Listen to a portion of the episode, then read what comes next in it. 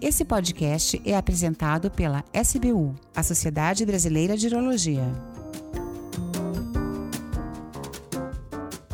Bem-vindos a mais um programa da Rádio SBU. Eu sou Alfredo Canalini, membro titular da Sociedade Brasileira de Urologia. Nosso país tem índices de câncer de pênis alarmantes, que são inferiores somente à incidência desta doença em alguns países subdesenvolvidos. Segundo dados do Ministério da Saúde, a cada ano, mais de 500 pacientes são submetidos à amputação do pênis devido a este câncer.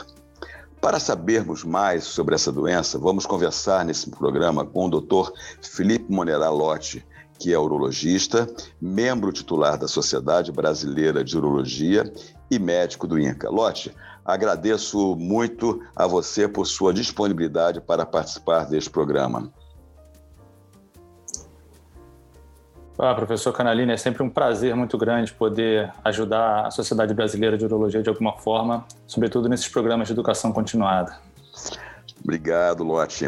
Eu queria começar nossa conversa é, com você contando para a gente mais ou menos qual é a idade e que nós encontramos com maior frequência os tumores de pênis.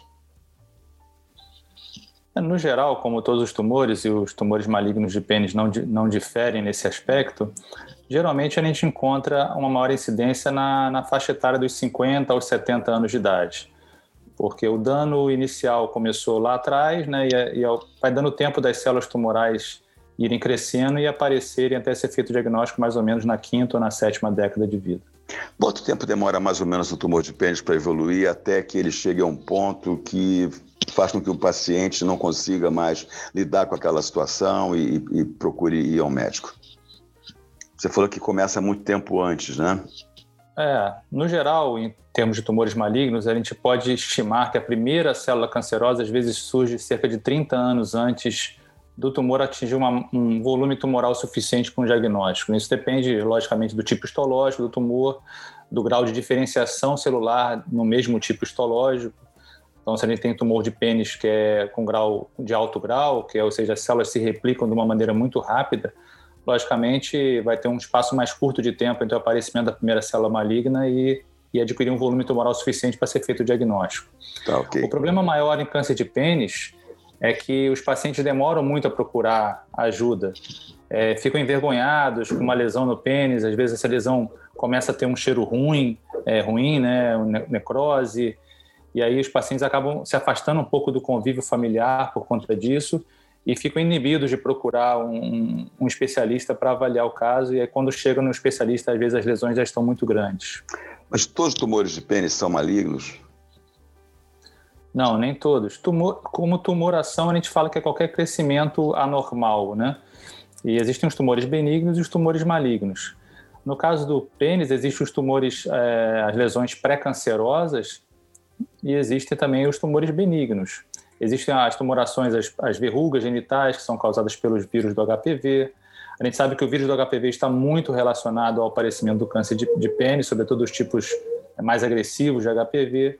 A gente tem lesões benignas, como, por exemplo, a balanite xerótica, que acontece mais em, em diabéticos, lesões esbranquiçadas no pênis, mas que podem evoluir para estenose de uretas graves, etc. Temos lesões avermelhadas no pênis, que não são tumores, é, classicamente carcinoma epidermoide, que é o tipo histológico mais comum de pênis, mas são consideradas lesões câncer, é, in situ, né? seja a eritroplasia de Queirá na glande ou a doença de, de Bowen no, na aspeniana. Ou seja, tem vários tipos de lesões, mas no geral, o, o paciente deve, deve, procurar o urologista quando observar algumas delas. Né? É, quando é que o paciente deve procurar um urologista? Você falou que às vezes o paciente demora, né, por vergonha, alguma coisa nesse sentido. Ele, ele percebeu que tem alguma coisa errada, ele deve imediatamente procurar um urologista. A ideia é essa. Perfeito, perfeito. É, o diagnóstico precoce é a chave do, do sucesso no tratamento. Isso. Então, qualquer lesão que ele achar suspeita, uma lesão avermelhada que não desaparece, uma lesão verrucosa que não desaparece, não estava ali antes, é, coçando ou não, a gente tem que fazer diagnóstico diferencial com doenças sexualmente transmissíveis, é, mas tem sempre que descartar uma coisa mais grave, que são os tumores malignos, sem sombra de dúvida. E na fase inicial, esse, esse tipo de câncer pode ser curado sem um tratamento mais é, agressivo, como, por exemplo, uma amputação total de pênis. É, exatamente. Se a gente consegue é, diagnosticar doença nas fases mais iniciais, os tumores menores, que invadem menos as camadas profundas do pênis, a gente pode fazer uma cirurgia chamada cirurgia micrográfica, que você faz vários raspados da lesão e vai congelando essas margens cirúrgicas para ver se elas estão negativas, ou seja, o dano no pênis é muito pequeno. Em certos casos, pode fazer até uma radioterapia com preservação do órgão é, ou aplicação até de, se for um carcinoma in situ, uma aplicação de cremes de ciclofuracil ou de miquimod, que vão preservar o órgão e evitar uma amputação de uma glande, uma amputação parcial do pênis, e em certos casos muito avançados, até amputação total do pênis. Né? O que caracteriza uh, realmente que o tumor está mais avançado? É, o que, que o paciente nota? O que, que, o que, que vocês procuram ver para ver se realmente o tumor está avançado? É, o exame físico, exames de imagem, né? Então, se o exame físico você pode notar uma tumoração muito grande, que pela palpação já você sente que está penetrando nas partes mais profundas do pênis. Se temos linfonodos inguinais palpáveis, que, que é o principal sítio de metástase do câncer de pênis. E através de exames de imagem, de raio-x ou tomografia de tórax, tomografia de abdômen e pelve, para sabermos se tem metástase pulmonar, metástase hepática, metástase nodal é, dentro da cavidade pélvica ou não. Então, isso tudo vai demonstrar a gravidade da doença.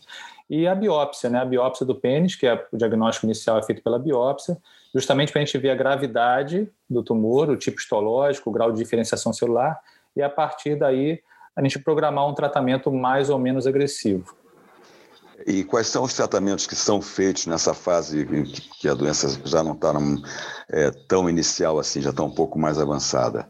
O tipo de cirurgia, ou quimioterapia, radioterapia, o que, que se pode propor para o paciente com uma, uma doença avançada? No geral, quando em termos de tumores de pênis, quando o tumor invade o tecido conjuntivo subepitelial, ou seja, já tem um grau mínimo de penetração nas camadas um pouco mais profundas do pênis, e, associado a isso, tiver um alto grau de diferenciação celular e ou uma invasão linfovascular, ou seja, uma invasão dos pequenos capilares ou dos pequenos vasos linfáticos, com isso tem mais chance de provocar metástase. Então, de um estadio T1B de alto grau e T2 para cima, ou, seja, quando já invade o corpo, corpo esponjoso, ou corpo cavernoso, ou órgãos adjacentes, aí a, a chance de metástase vai aumentando muito. Então, nesses casos, teoricamente, você deve também fazer um esvaziamento nodal inguinal, uma linfadenectomia. Se, se não for tão agressivo assim o tumor, mas que indicar uma linfadenectomia, você pode fazer uma linfadenectomia modificada, que a gente pode fazer uma biópsia do linfonodo sentinela, é, guiado por marcador é, radioativo ou por azul, de metileno, ou fazer uma linfadenectomia modificada, que aí você tem menos é, agressão ao paciente, menos, menos complicações pós-operatórias. Mas se geralmente o tumor já é um T2, é um T2 de alto grau, aí geralmente a gente, a gente acaba indicando a linfadenectomia inguinal é clássica, bilateral, porque a gente sabe que se tiver um acometimento nodal microscópico, a gente pode ainda curar esse paciente com esse procedimento. E, e os tratamentos adjuvantes após a cirurgia, o que, que pode ser feito para esse paciente? Então, após a cirurgia, é, se a gente tiver é, no histopatológico linfonodos acometidos na região inguinal, é, a gente pode até aventar a possibilidade de fazer uma quimioterapia adjuvante baseada em platina. O esquema clássico é, é paclitaxel e fosfamida e cisplatina, quatro ciclos associado ou não a uma radioterapia, caso a doença volte a aparecer na região inguinal. E se, e se o quadro inicial já for mais drástico, ou seja, já apresenta, o paciente já apresentar grandes massas é, nodais em região inguinal, a gente pode tentar fazer um, e não for operável naquele momento, a gente pode fazer um resgate cirúrgico com quimioterapia desta forma, associado ou não à radioterapia, para tentar regredir as lesões e aí esse paciente conseguir se tornar cirúrgico, né, a gente conseguir ressecar essas lesões. Isso é muito importante, mesmo na fase muito avançada da doença, porque essas lesões é, inguinais elas ficam sobre os vasos sanguíneos femorais, que são vasos de grosso calibre dos membros inferiores. E essas, essas tumorações podem erosar esses vasos e o paciente ir a óbito sangrando, sangrando é, abruptamente, absurdamente na, na região inguinal, por erosão dos vasos sanguíneos de grosso calibre. Quer dizer, a doença se torna tão agressiva, tão invasiva, que acaba realmente rompendo a parede do vaso sanguíneo e o paciente morre num quadro de hemorragia aguda, com anemia aguda, e é um quadro bastante dramático. Né? E as chances de cura que a gente tem nessa fase.